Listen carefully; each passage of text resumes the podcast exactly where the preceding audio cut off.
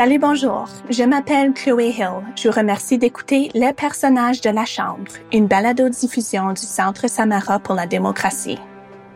Dans ce balado, nous ne parlons pas seulement des députés, nous nous adressons directement à eux et à elles. Nous creusons sous la surface pour apprendre ce que représenter sa communauté dans la capitale de notre pays signifie vraiment. Nous voulions tout savoir, ce qui se passe en coulisses, y compris les drames et les intrigues politiques. Mais surtout, nous voulions découvrir les députés en tant qu'êtres humains ayant leur propre histoire à raconter. Dans cette série en six parties, nous entendrons les témoignages d'anciens et anciennes députés des 42e et 43e législatures du Canada, c'est-à-dire des parlementaires qui ont quitté leur fonction entre 2015 et 2021. Nous découvrirons leur expérience à la Chambre des communes et entendrons leurs conseils sur la façon d'améliorer l'expérience d'un ou une députée, pour la personne qui porte le titre, mais aussi pour nous, le public qu'ils servent. L'épisode d'aujourd'hui présente M. Mathieu Dubé, qui a représenté la circonscription québécoise de Belleuil-Chambly à la Chambre des communes pour le nouveau Parti démocratique du Canada entre 2011 et 2019. La fonction de député a été le premier emploi de Mathieu à sa sortie de l'université à l'âge de 23. Dans cette émission, Mathieu souligne l'importance du leadership, des attentes à gérer et de l'influence des médias. Voici notre discussion. Il n'y a aucun, aucun membre de ma famille que moi j'ai connu, en tout cas, surtout quand j'étais petit, qui, était impliqué avec un parti directement dans la, politique partisane mais surtout mon réveil politique à, l'âge que j'ai, j'ai 34 ans, donc j'avais j'avais 13 ans au moment du 11 septembre. Donc comme beaucoup de personnes pour ma génération, c'était un événement qui, qui a comme pété la bulle. C'est peut-être c'est pas une très belle expression dans le contexte, mais pour justement nous faire réaliser que il y a des situations tragiques qui peuvent avoir lieu et les décisions qui doivent être prises par la suite par les gouvernements peuvent être extrêmement difficiles. Et moi, vous m'arrêterez si, si vous voulez prendre une autre direction, là, mais pour moi, les décisions qui ont été prises dans les années qui ont suivi, notamment avec euh, la guerre en Irak et tout ça, que les, Américains ont instigé euh, tout à fait contre ça. Donc, euh, ça l'a... Puis, comme beaucoup de Canadiens, je m'intéressais beaucoup à la politique américaine. Mais j'ai commencé à regarder chez nous, c'était quoi les positions des partis ici? Puis c'est comme ça, tranquillement, que j'ai commencé à m'attacher au NPD, parce que l'NPD était le parti qui, qui était généralement contre la guerre, généralement pacifiste, voulait prendre d'autres moyens pour résoudre ces situations-là. Et inévitablement, ça allait découler à un intérêt pour la politique euh, fédérale, mais locale. Donc, pas juste ce qui se passe à l'étranger, même si le Canada est impliqué, mais ce qui se passe ici. Mais j'ai vraiment décidé de m'impliquer euh, rendu à l'université. Il y avait un 5 à 7 organisé par le Club Campus du NPD à McGill, dont je deviendrai éventuellement le président avec Thomas Mulcair, euh, qui était le seul, le seul député du Québec à l'époque, évidemment, du NPD en 2000, ça en 2008, si je me trompe pas. Et euh, des personnes qui seraient éventuellement des collègues députés euh, dans la vague orange étaient déjà impliqués avec le club. On dit t'as l'air intéressé, t'as posé des bonnes questions.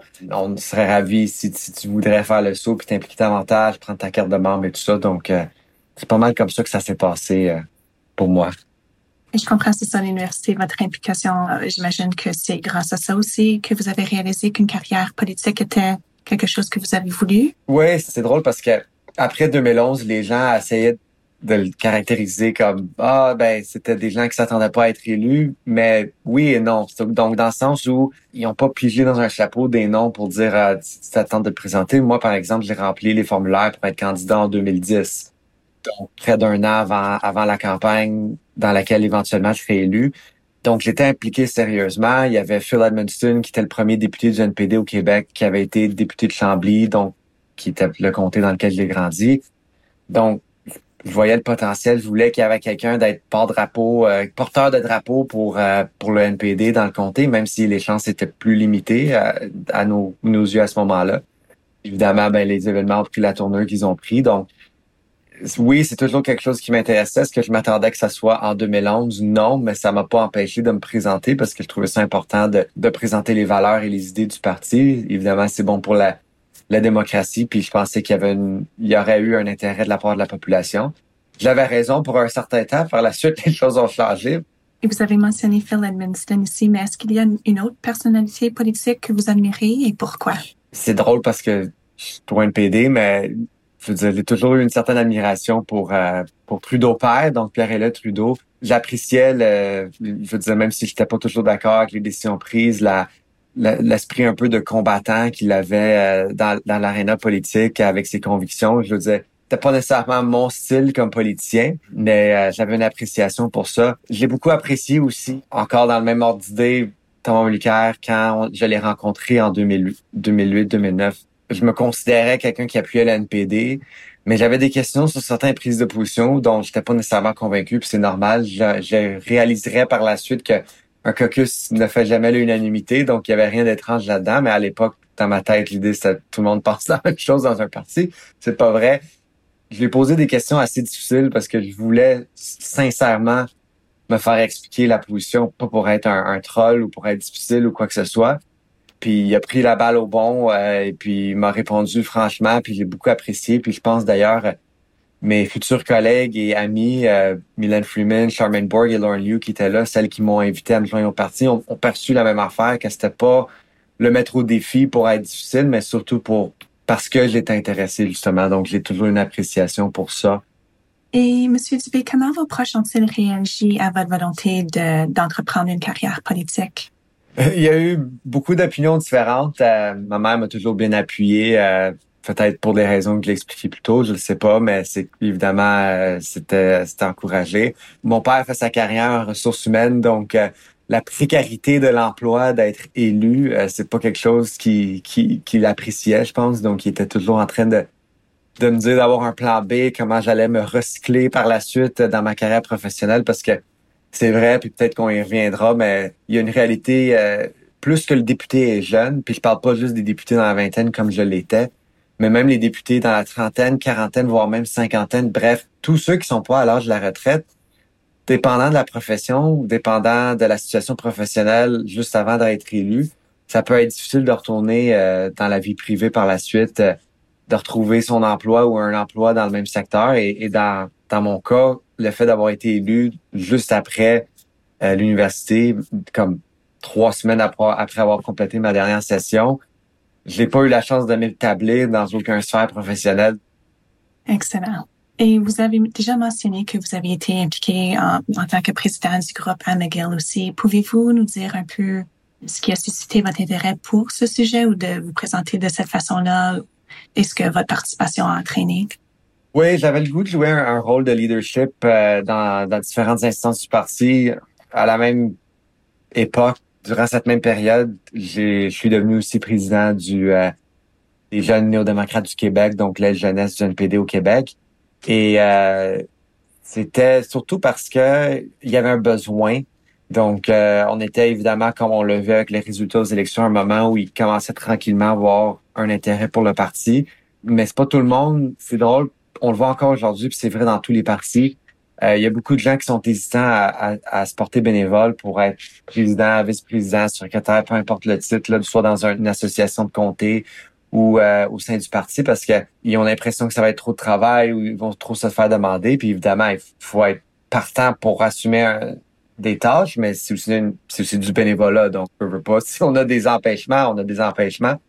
Mais moi, j'étais partant parce qu'il y avait beaucoup de gens qui, qui passaient leur tour et et je voulais jouer un rôle de leadership, mais je m'étais dit qu'en m'impliquant davantage, c'était une belle façon de, de créer des liens avec d'autres militants dans le parti, d'apprendre beaucoup aussi également, évidemment, puis euh, et de pouvoir éventuellement me présenter. Donc, c'est en fait, c'est exactement le cheminement qui a lieu, mais sur une euh, sur un laps de temps plus plus euh, plus court que, que ce qui que ce que j'avais en tête à ce moment-là.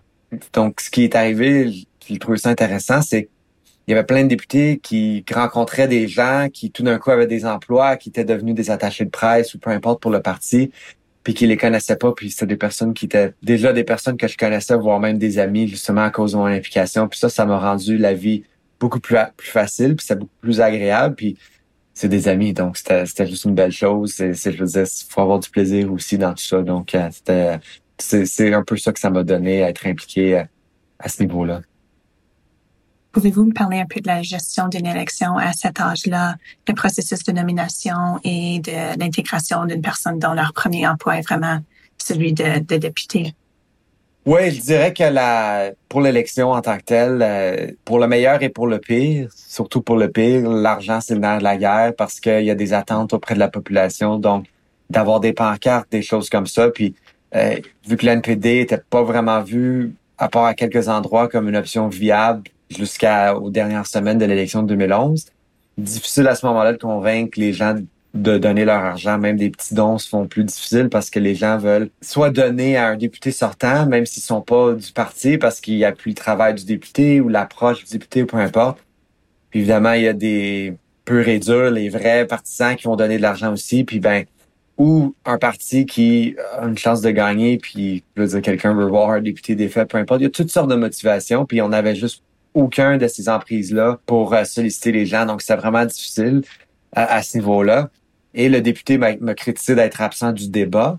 Et mon, éventuel collègue Pierre disait, ben, je disais, il est aussi étudiant. J'étais étudiant en temps plein. J'étais littéralement à l'école au moment que le débat avait lieu.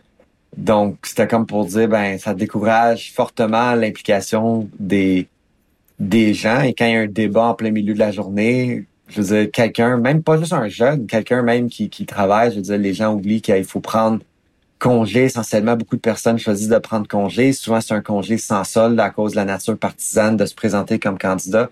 Donc, il y a énormément de barrières à ce niveau-là, puis je les ai vécues.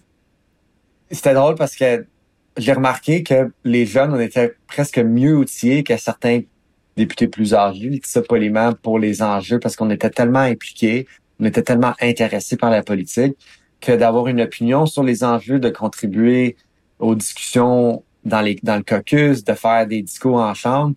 Euh, le contenu, ça l'allait. Évidemment, ça nous a pris un certain temps avant qu'on était à l'aise de s'exprimer en caucus parce que c'était intimidant. Il y avait des députés qui étaient là, qui ont été élus, qu'on regardait aller quand on était adolescent, même avant l'université. Je veux dire, qui ont été élus en 2004, en 2006, même. Je veux dire, à ce moment-là, on avait quatre collègues qui ont été élus dans les années 90, puis sans, sans parler des autres partis pour les discours en chambre, fait que c'est intimidant à ce niveau-là, mais on, on était confiant dans nos connaissances, dans notre, je peux appeler ça notre intelligence politique. Tandis qu'il y en avait d'autres que ils sont impliqués parce qu'ils aimaient le parti, mais ils savaient pas, euh, demandaient leur pas de parler des détails d'un projet de loi. Ils ont peut-être pas nécessairement suivi en détail. Donc, on avait cet avantage-là.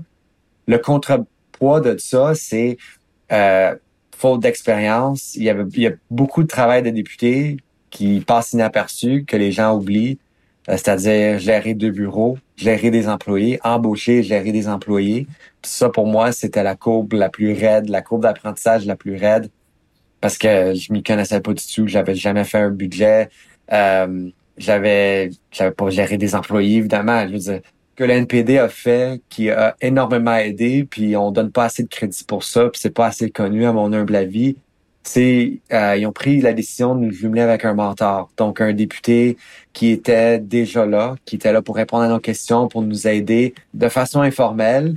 Mais ça, moi, je veux dire, mon, mon mentor, c'était Malcolm Allen, qui était député de Welland à ce moment-là. Malcolm, c'était un ami jusqu'à aujourd'hui. On est encore amis longtemps après que la relation de, de mentorat a pris fin dans ce sens-là. Euh, il était à mon mariage et tout ça. Je veux dire, c'est c'est comme, j'ai dit toujours, c'est comme mon papa politique, puis il m'a beaucoup appris à ce niveau-là, puis d'autres députés ont bénéficié de relations similaires avec des personnes comme euh, comme Peter Julian ou Megan Leslie qui étaient députés à ce moment-là. Donc, c'était vraiment un beau système qui nous a beaucoup aidés. C'est, c'est pour cette raison-là que j'ai pu non seulement servir pendant huit ans et demi, mais de façon efficace. Pouvez-vous me raconter un peu au sujet du moment où vous aviez gagné votre siège? le jour de l'élection, comme je l'ai dit, la priorité du parti, euh, c'était Thomas Mulcair doit être élu dans Outremont, puis le reste, tant mieux. Mais je me suis assuré d'amener un complet parce qu'on voyait qu'on on était projeté à gagner. On dit ça se peut pas. Je veux dire, on n'a pas eu la chance de faire.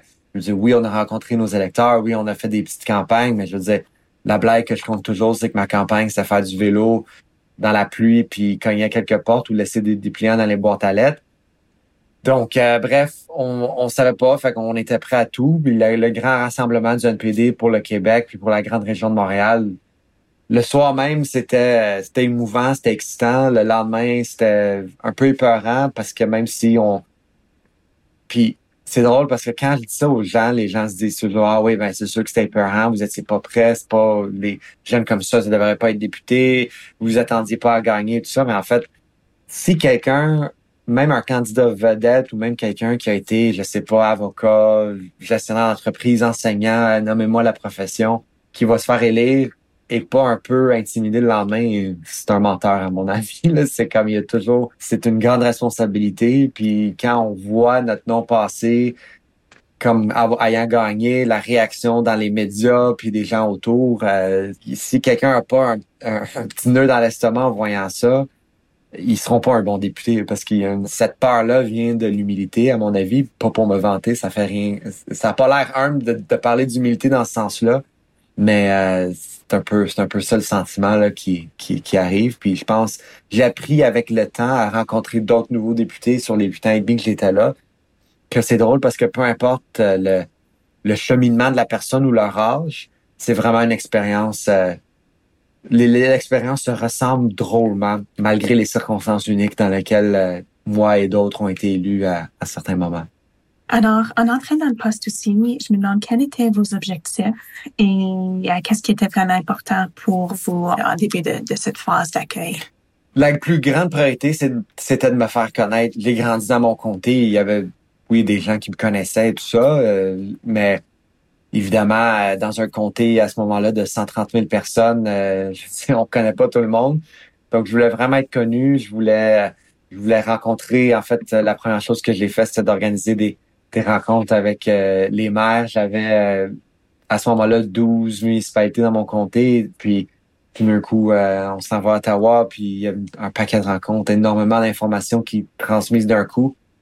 Puis ça aussi, c'est difficile à tout apprendre, puis on réalise pas besoin de s'en souvenir tout en même temps parce que on n'utilise pas toute cette information-là dès le lendemain. Évidemment, ça prend du temps avant qu'on on de toutes les ressources qui sont mises à notre disposition et tout ça. Pouvez-vous élaborer un peu plus à ce sujet aussi, le processus d'intégration? Oui, je dirais que la, c'est, ils font un super travail en termes de, c'est très complet l'information. Ce que j'ai surtout apprécié, euh, je l'ai pas apprécié dans le moment, mais je me souviens maintenant, à regarder en arrière que il n'y avait pas de jugement non plus. Euh, ils m'ont pas traité différemment parce que j'avais 23 ans, qui traitait un collègue de 60 ou 70 ans. Il y avait eux autres.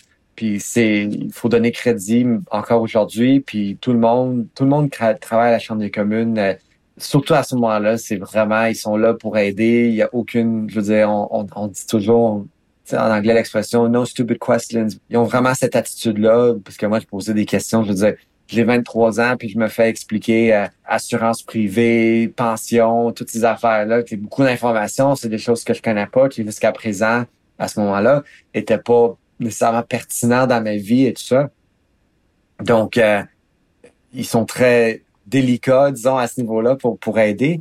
Je dirais que la seule critique, puis il y a rien qui peut être fait là-dessus, c'est parce que dans le fond, tous les agents de transition sont des personnes qui occupent d'autres fonctions normalement, euh, qui sont temporairement, euh, donc par exemple des employés de soutien pour les comités parlementaires ou des choses comme ça, qui sont délégués temporairement comme agents de transition. Puis du même coup, surtout dans une élection comme 2011, en fait, chaque élection, il y a une grosse vague, mais surtout 2011. C'était comme un zoo, pas juste dans le chaos, mais on nous regardait comme qu'on était des animaux exotiques ou les, ah, c'est, je veux dire, ma collègue Vitelem Brosseau, toute l'histoire de Vegas et tout ça. Il y avait Pierre-Luc Dussault, le plus jeune député jamais élu au fédéral à 19 ans. Euh, il y avait moi puis mes, mes consoeurs de McGill euh, qui, là, les, les McGill 4 et tout ça. Puis on, on, nous regardait comme des, je veux dire, comme presque plus de la paparazzi que c'était la, le journaliste parlementaire à, à, certains moments. Donc, rajoute tout ça. Puis au bout du compte, ça, ça a été un bel apprentissage parce que il y avait tellement de choses qui arrivaient en même temps que même dans les moments les plus stressants de la vie de député, plus tard dans mes deux mandats, j'ai devenu tellement confiant, à l'aise avec mes forces et mes faiblesses que ça m'a permis d'être un meilleur député, je crois. Mais c'est sûr que dans le moment, ça, ça bouge pas mal. Plutôt aujourd'hui, vous avez mentionné que vous avez reçu un soutien de façon formelle aussi par, euh, par guise de, de mentorat. Pouvez-vous m'expliquer un peu plus aussi à ce sujet, comment cela euh, vous a bénéficié? Oui, donc euh, ça, au début, ça m'a bénéficié surtout d'une façon logistique. Donc, euh, je parlais plutôt de toute l'information qui est transmise par la Chambre des communes. Puis, j'avais pas encore d'employés, donc même même l'équipe de Malcolm était vraiment gracieux à me m'aider avec. Euh, je veux dire, j'avais des des demandes de déplacement euh, pour euh, le remboursement de mes déplacements et tout ça, puis ça a l'air niaiseux, mais je veux dire, j'étais étudiant, puis les députés, on est bien rémunérés, mais on n'avait pas encore été payé, donc je veux dire, j'avais comme 5 piastres dans mon compte de banque, puis j'avais une carte de crédit étudiante, puis tout d'un coup, il fallait que je paye de ma poche le train, l'hôtel et tout ça, puis je reconnais le privilège que j'ai eu de faire ce travail-là, puis la rémunération et tout ça, mais au début, c'est il y a, une période jusqu'à temps qu'on s'organise où c'est c'est puis je pense aussi ça le fait d'avoir été étudiant, ça rend ça encore euh, spécial à ce niveau-là, mais fait qu'ils m'ont beaucoup aidé avec ça. Mais comme c'est intéressant, c'est un il, là il doit avoir dans la mi-soixantaine, euh, même fin soixantaine, donc euh, il est plus âgé que moi évidemment, puis il venait d'un milieu syndical, donc il était électricien de formation, il travaillait pour le syndicat des, euh, des auto workers dans le temps, puis un peu ce côté, c'est le cliché du gars syndicaliste, un peu plus dur et tout ça, puis il est écossais en plus, euh, il est né en Écosse, euh, puis mais ça faisait des années qui, ça faisait des décennies qu'il était au Canada évidemment, mais moi, moi, je suis beaucoup plus doux. J'ai comme un, on est, on est, on a un style différent, mais je pense que ça, ça nous a tellement aidé parce que au début, les jeunes députés, on se faisait tabasser pas mal. Les gens avaient pas confiance qu'on serait en mesure de faire le travail. D'ailleurs, parenthèse, il y a de plus en plus de jeunes députés à tous les niveaux. Je te disais plutôt que ma première priorité, c'était d'établir des relations, mais j'essayais de le faire dans un contexte où le NPD, notre caucus, mes collègues, moi, on passait aux nouvelles pour faire dire comment peut-on faire confiance à ces jeunes-là et tout ça. Donc, nécessairement, quand je rencontrais les gens dans le comté, il disait ouais mais on a écouté la télé hier, on a écouté les nouvelles puis on dit ça sur vous. Alors comme donc de gérer ça, c'était difficile. J'étais confiant dans ma capacité de faire la politique. J'étais prêt à travailler fort, mais c'est quand on on sait pas comment répondre à ce genre de critique là, euh, c'était nouveau. Puis Malcolm m'a beaucoup appuyé avec ça au début. Puis tout au long des années, ça serait un peu ça le genre d'appui. C'est quand il y avait des, des, controverses politiques, autant à Ottawa en chambre, des controverses nationales que euh, des, petits trucs locaux. Euh, en positif ou négatif, il était toujours là pour me conseiller plus qu'une fois qu'on était assis dans l'antichambre de la Chambre des communes, puis on prenait un café, puis on jasait. On a surtout aussi souvent pris une bière et tout ça pour jaser. Puis des fois, juste parler de la vie, la, conciliation travail-famille et tout ça. Je veux dire, ses, filles étaient plus âgées, il habitait plus à la maison, mais il était très proche avec ses, ses filles encore, il habitait pas loin, puis il était bon pour m'aider avec ça aussi.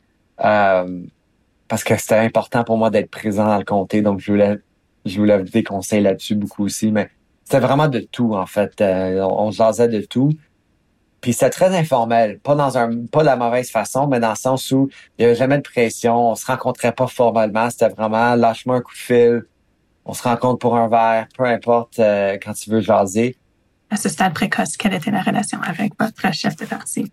Comme vous pouvez l'imaginer, c'est une situation unique à cause des, des circonstances euh, tragiques entourant euh, entourant Jack, Jack Layton. Tout d'abord, il était il a été tellement bon pour nous appuyer puis de donner crédit à l'implication des jeunes en politique. Je veux il a, il a fait tout le monde en parle pendant la campagne, ce qui nous a permis, je pense, en partie, qui a expliqué sa popularité au Québec, cette belle entrevue, mais il nous a défendu, il a expliqué, puis il l'a fait en anglais dans d'autres instances aussi, mais il a parlé de comment c'est important de disant ah on veut toujours que les jeunes s'impliquent davantage puis là il y a des jeunes qui sont élus puis on va excuser l'expression mais on va les chier dessus. Il a vraiment il a vraiment travaillé fort pour pour ça puis on en a été extrêmement reconnaissant euh, je me souviens on avait fait euh, les McGill Four Mylène Lauren Charmaine et moi on avait fait une entrée avec Michael Enright à CBC Radio le dimanche. C'était préenregistré puis je me souviens c'est quelque chose qui va me rester gravé à mémoire pour la vie je suis sorti de là, puis un de nos attachés de presse qui était un autre ami, beaucoup d'amitié, c'était positif euh, évidemment. L'attaché de presse, il dit, euh, il dit ah, je le regarde tout il dit, je suis pas content, je trouve que ça s'est pas bien passé, je suis pas satisfait de comment j'ai répondu et tout ça. Il dit non non, euh, tu l'écouteras, c'était bon, faites-en pas. Puis je l'ai même pas écouté, j'étais pas intéressé, j'étais pas content de, de ma, ma prestation. Le lundi matin, euh, il dit, il m'envoie un courriel, puis il dit, euh, ah, euh, tu vas voir que j'avais raison. Puis c'est un courriel de Jack qui disait que lui et Olivia, son, son épouse, l'écoutaient à la radio, puis que ça l'a fait pleurer. Il était tellement ému à, entendre de quel point on, avait des belles valeurs, qu'on s'exprimait bien, qu'on connaissait les enjeux, mais qu'il y avait aussi ce, ce vent de fraîcheur dans la politique on nous a aussi, pardon, transmis un courriel de, Audrey McLaughlin, euh, qui, qui, était euh, la députée au Yukon, qui était chef de parti à une autre époque aussi, pour dire j'ai je vois aller les jeunes députés, je les ai entendus à la radio, ça m'a beaucoup appris de pas prendre pour acquis qu'une entrevue a mal été, même si j'étais pas content, évidemment. Puis ça, ce courriel-là, je l'avais encadré dans mon bureau, donc ça l'avait été vraiment euh, un beau moment. Et euh, était venu nous visiter parce qu'on avait eu des inondations dans le comté avec la rivière Richelieu. Donc, on avait visité, euh, on était dans le comté de Saint-Jean, le comté voisin, mais on était les trois députés de la région euh, avec lui pour visiter les gens. Euh, ça l'avait fait beaucoup jaser, les gens ont beaucoup apprécié sa présence-là. Puis ben, boum, tout d'un coup, il y a eu tout ce qui s'est passé à la Chambre des communes. On a débattu pendant la fin de semaine de la Saint-Jean, pendant le, en plein milieu de la nuit, parce qu'il y avait un projet de loi pour forcer le retour au travail des, des emplois de poste, des employés de Poste Canada. Puis bang, arrive l'été, puis au mois de juillet, on se fait convoquer une rencontre d'urgence du caucus, puis on entend sa voix au téléphone, puis ça paraissait qu'il était extrêmement malade. On l'a appris évidemment plus tard la journée, le, le public allait le savoir, puis ben un mois plus tard, il était décédé. Donc c'était euh, c'était très court comme période de temps, puis c'était plus là. Là, il allait avoir une course à la chefferie. Tout le monde, même les députés plus expérimentés, ont été vraiment ébranlés par son décès. Donc, nous, on regardait vers eux. Là, eux étaient ébranlés. Nous, on était nouveaux. Donc, il y avait beaucoup de choses qui se passaient. Puis là, ça, c'est une des raisons que, que j'ai, moi, j'ai fini par appuyer M. Malcaire pour des raisons politiques, sa popularité au Québec, comme il était perçu dans mon comté mais aussi parce que je le considérais aussi un mentor parce que au, cours de la même période, puis même avant, depuis que je l'ai rencontré cette année-là euh, dont j'ai parlé plus tôt, il a, toujours été euh, un bel appui pour moi. Mais euh, ça résume un peu à ce moment, dans cette période-là, ma relation avec Jack et comment j'ai, je me suis impliqué dans la, le début de la course à la chefferie. Dans notre sondage aussi, vous aviez mentionné que vous avez reçu ou fait face à des traitements inappropriés par certains électeurs et des comptes anonymes par courriel et aussi sur les médias sociaux. Alors, pouvez-vous penser soit à un autre exemple de ce genre ou dites-moi un peu plus à ce sujet et comment cela a affecté vos capacités en tant que député? Mm-hmm. Évidemment, euh, comme homme blanc, je suis pas le, j'ai pas vécu le pire de ce qui existe. Puis je pense que les réseaux sociaux, de ce que je vois, c'est encore pire aujourd'hui pour les 100 fois pire aujourd'hui pour les élus que c'était quand j'étais là. Mais ce que j'ai vécu, j'ai vécu différentes choses, mais effectivement, par courriel, je veux dire, quand je me souviens, l'histoire du journal, s'il y avait une, annonce pour souhaiter Bonne Saint-Jean euh, qui avait été publiée en mon nom. Puis euh, il y avait une faute qui s'était glissée, une faute de français, parce qu'on n'a pas eu la chance d'approuver la dernière version avant que ce soit publié. Donc, euh, évidemment, comme jeune député avec un prénom anglophone, même si j'ai grandi dans les deux langues, mon père est francophone, je veux dire, je suis, je suis ma bilingue, évidemment. Je, me considère seulement anglophone parce que c'est la langue maternelle puis c'est ma mère. Donc, c'est littéralement la langue maternelle, mais autre que ça, mais le fait que j'étais à McGill, le fait que j'étais dans le système scolaire anglophone, puis c'était des choses qui étaient connues dans la communauté, puis euh, comme j'ai dit, mon prénom, euh, fait en sorte que j'ai reçu un paquet de courriels à ce moment-là pour dire comme le, crise d'anglais, le ci, le ça, de, la part de.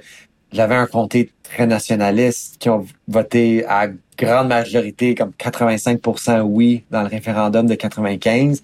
J'ai défait le Bloc québécois. C'est toujours le Bloc québécois qui est là aujourd'hui depuis que je suis parti. Donc, il y avait ce sentiment de nationalisme-là, mais qui vire euh, plus laid, dans le fond, qui, où il y a cette, euh, ces notions-là qui existent. C'est ça représente pas la majorité des gens, évidemment. Puis là, le monde qui dit ah, un libéral de moins dans le monde, ça nous fait du bien et tout ça, je veux dire, c'est, c'est, c'est, ça devient de pire en pire. C'est, c'est tellement horrible. Puis c'est difficile d'en parler parce que même tantôt, quand je partageais l'histoire des gens qui m'écrivaient pour dire maudit anglais parce qu'il y avait une faute de français dans mon, ma publication, c'est pas la majorité des gens.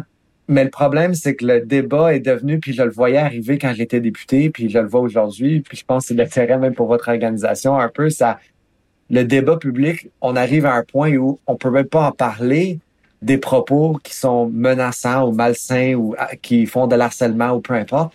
Parce que là, après, on dit, ah ben, c'est pas tout le monde qui est de même, vous, vous êtes en train de, de peindre tout le monde avec le même pinceau et tout ça, mais non, je suis pas en train de dire que les souverainistes sont, sont tous intolérants ou vont me traiter de maudits anglais. Je sais que c'est une minorité. J'ai été réélu dans ce comté-là. Puis je sais qu'il y avait dans mes plus grands supporters des souverainistes. Donc, j'ai pas de problème. Mais si, si compte l'histoire à quelqu'un dans mon comté pour dire je me suis fait traiter de maudits anglais, ça l'aurait jamais passé. Je pouvais pas en parler parce que ça aurait été un c'est pas l'expression appropriée, mais un suicide politique, parce que là, on aurait dit, ah ben, Mathieu pense que tous les souverainistes et nationalistes euh, ont un problème avec les Anglais, puis lui est anglophone, puis blablabla. Bla, bla. Fait que, même si c'est pas ça que je voulais dire, c'est comme ça que ça aurait été perçu. Fait que ça devient difficile d'en parler, puis je trouve que c'est comme ça aujourd'hui. Ah, le, le, convoi des camionneurs, c'est c'est ah ben là vous êtes en train de dire que tout le monde, ça. Je commençais déjà à voir ça, donc on passait sous silence qu'on vivait. On en parlait entre nous. Je parlais avec ma famille, mais publiquement, moi, j'en parlais pas parce que ah ben là, t'es député, t'es privilégié, t'es bien payé, t'es ci, t'es ça. Arrête de t'apitoyer sur ton sort. je m'en fous pour moi. Ben je m'en fous pas, mais c'est pas juste pour moi. C'est pour comment se tient le débat. C'est pour comment on est comme société. Je ça va au-delà de juste moi personnellement, même s'il y a un impact pour moi, parce que évidemment, c'est pas facile d'entendre ça, mais ça, c'est les exemples que je donnerais, mais je sais qu'il y en a qui ont vécu sans fopé. J'espère que ça l'aide dans, le contexte de ça. Pouvez-vous me parler un peu de l'autonomie des députés? Est-ce que le parti s'attendait à que ces priorités passent avant de ceux de, votre circonscription? Oui, c'est compliqué. Hein? Je pense que la, la façon que c'est perçu, puis la façon que ça se passe, je pense que la, réalité, c'est drôle à dire, se trouve quelque part dans le milieu, c'est-à-dire, il y a une perception que, par exemple, quand tous les députés votent de la même façon, que c'est, dans le fond, que les députés ont, pas de ont pas de capacité à être indépendants, on, sont pas en mesure de faire entendre leur leur priorité, mais le dynamique dans le caucus, c'est comme le dynamique pour un gouvernement. Un gouvernement, quand, par exemple, ils prennent des décisions pour financer des programmes, dans le budget ou quand ils prennent des décisions de quel projet approuver ou non et tout ça, inévitablement, il va y avoir des gagnants et des perdants dans ce processus-là. C'est un, peu la même chose euh, au sein du caucus. Il y a des députés qui vont vouloir qu'on appuie quelque chose, un projet de loi. Il y a d'autres fois des députés qui voudront pas qu'on appuie un projet de loi. Il y a beaucoup de projets de loi, beaucoup de politique où c'est évident. On est tous au NPD, il y a quand même des valeurs partagées, donc il n'y a pas toujours de chicane. Des fois, ça va de soi que on a, euh, on a des prises de position. On a fait campagne, je veux dire, sur la plateforme de notre parti, sur les valeurs de notre parti. Donc, euh, ça doit jouer dans le, temps le calcul. Et je pense que c'est normal. Il n'y a rien antidémocratique là-dedans. Au contraire. Par contre, ça arrive souvent avec les projets de loi émanant des députés euh, qui touchent des enjeux très précis parfois et où il y a parfois un peu plus de liberté. Nous, ce qu'on faisait au NPD, c'est généralement, on encourageait le, la majorité du temps, on encourageait le consensus. Donc, on avait un caucus législatif où, une fois terminé nos caucus, nos réunions de caucus normales, les porte-paroles en la matière présentaient la position sur un projet de loi, expliquaient pourquoi. Euh, quand on était au fédéral, des fois, il y a des enjeux où les gens dans le comté ont, ont une opinion, mais ça va pas toujours les toucher directement. Ça peut être très compliqué. Donc, euh, pour revenir à la question, je dirais que les partis veulent imposer un consensus, veulent imposer une ligne de parti. Les députés veulent généralement adhérer le plus possible parce qu'on reconnaît qu'on aspire gouverner, donc on veut démontrer qu'on est capable d'écrire un consensus. Mais derrière les portes closes, il y a des débats parfois très intenses. Euh, et évidemment, quand possible, s'il y a vraiment aucun consensus, ben un député va voter de façon différente que la recommandation du porte-parole, du chef ou du parti. Donc, je partage tout ça parce que je pense des fois que euh, il y a une tension dans la façon que c'est perçu par le public versus comment ça se passe dans toutes les tractations puis les conversations en coulisses. Puis le dernier point que je ramenais, puis je veux pas avoir l'air de l'ex-politicien qui blâme les médias, mais ça me fait toujours un peu rire parce que des fois, les journalistes vont parler de Ah, vous, vous êtes des drones, vous votez tous de la même façon. Mais c'est sûr que si demain matin, je suis, mettons, je suis encore député, puis demain matin, je vote contre mon parti, ben la une du journal, c'est euh, euh, dissension au sein du parti, euh, le chef est faible, le parti est pas capable de gouverner parce qu'il y a un député qui a voté d'une façon différente. C'est négatif, négatif, négatif. C'est à se poser la question, le parti a aucun intérêt pour donner cette perception-là parce que c'est uniquement négatif. Puis c'est drôle à dire parce que c'est la même chose de la population. Il y a eu quelques fois où, où des députés ont voté de façon différente sur certains enjeux. C'est une question compliquée. Puis j'ai pas la bonne réponse. Je pense que c'est plus compliqué que ce que certains pensent. Mais je sais pas c'est quoi la solution. Mais moi, c'est comme ça que j'ai perçu la réalité pendant mon temps euh, comme élu. Merci. Et Monsieur Dubé, euh, pouvez-vous me parler ou élaborer un peu plus sur vos euh, points forts de votre mandat? Dans les points forts, je dirais, c'est ça, vous allez peut-être percevoir que c'est un, thème qui revient souvent dans, comment j'ai perçu mon travail, mais les relations avec les, les gens. C'est un mot que je répète beaucoup ce matin, mais je veux si on enlève le théâtre, la période des questions, puis ce que les gens voient, puis même là, au Parlement, les amitiés avec les députés en comité et tout ça, je veux dire, c'est vraiment un point qui revient souvent pour moi, c'est ces relations-là. J'ai trouvé ça extrêmement important. Donc, absolument un moment fort je rajouterais pour moi, c'est, puis on en a déjà discuté beaucoup, c'est la façon que moi et d'autres collègues aussi, euh, dont j'admire beaucoup, on a réussi à défaire les, tabous, les perceptions qui existaient au début de notre élection en 2011, puis d'être respectés, puis d'être des bons députés. Euh, puis finalement, c'est juste le, le, bilan dans les victoires, le financement qu'on a obtenu, les projets d'infrastructure qui ont été de l'avant grâce au travail que j'ai pu faire avec, avec mes homologues municipaux et provinciaux. Vous avez été tellement généreux avec vos réponses aujourd'hui. J'ai une dernière question. Bien sûr. Aviez-vous des recommandations pour améliorer l'expérience des députés? Moi, je pense là, c'est de, de prendre le temps de, vais vraiment être, avoir l'air répétitif, mais de pas avoir peur de, de créer des liens avec les députés des autres partis de pas avoir peur de trouver des gens, peu importe le parti, qui, qui ont les mêmes priorités pour une, une idée X et de pas être intimidé au, début, euh, de pas penser qu'on on a besoin de tout faire du jour au lendemain. Euh, c'est peut-être différent dans un parlement minoritaire parce qu'il peut y avoir une élection à n'importe quel moment. Moi, j'ai été chanceux, c'était deux mandats majoritaires, mais j'ai appris que c'est un marathon et pas un sprint dans ce contexte-là. Euh, c'est vaut mieux dire j'ai pas la réponse, mais on va y travailler, puis de faire quelque chose de mieux que d'essayer de le faire trop rapidement, puis de l'échapper. Euh, non seulement à cause des perceptions du public, parce qu'une erreur, ça passe mal, mais aussi pour la qualité du travail qu'on fait pour les citoyens. Ça sert à l'intérêt de personne de, de, de commettre des erreurs et comme dans n'importe quel métier, quand on essaie de trop en faire, mais en politique, il y a beaucoup de gens qui veulent trop en faire, ils veulent faire la une du journal national, ils veulent avoir les réponses à tout demain matin, c'est impossible. Peu importe ce qu'on a fait avant, c'est impossible. Euh, le dernier euh, conseil, j'en donne plus qu'un, si vous me permettez, c'est surtout en politique fédérale. Il y a tellement d'enjeux, il y a tellement d'enjeux de politique publique. Quand j'ai été élu, je voulais lire tous les rapports sur tout. Et j'ai rapidement réalisé que mes intérêts personnels m'ont compté et le dossier de porte-parole qui m'a été confié, il fallait que je me limite à ces trois choses-là. Donc, je veux dire, pêche et océan, c'est super important. Ça me touchait aucunement dans les trois choses que je viens de nommer. Fait que, disons, quand il y avait un rapport pêche et océan, je le lisais pas. Sans manquer respect envers pêche et océan. C'est un exemple que je donne personnel, mais c'était, il y a beaucoup de députés qui veulent, lire tous les rapports, ils veulent lire chaque fois que le gouvernement annonce quelque chose. Impossible. Il faut, il faut choisir les enjeux qui sont les plus importants. Euh, selon ces trois priorités-là, à mon avis. Puis euh, focuser là-dessus, puis c'est de cette façon-là qu'on peut réussir.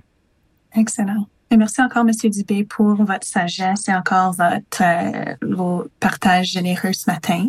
Merci pour le travail que vous faites euh, et tout ça, parce que je pense que c'est euh, pour le public, puis aussi pour les autres députés, je pense, ou les éventuels députés, je pense que c'est un exercice utile. Fait que bien heureux d'avoir pu participer.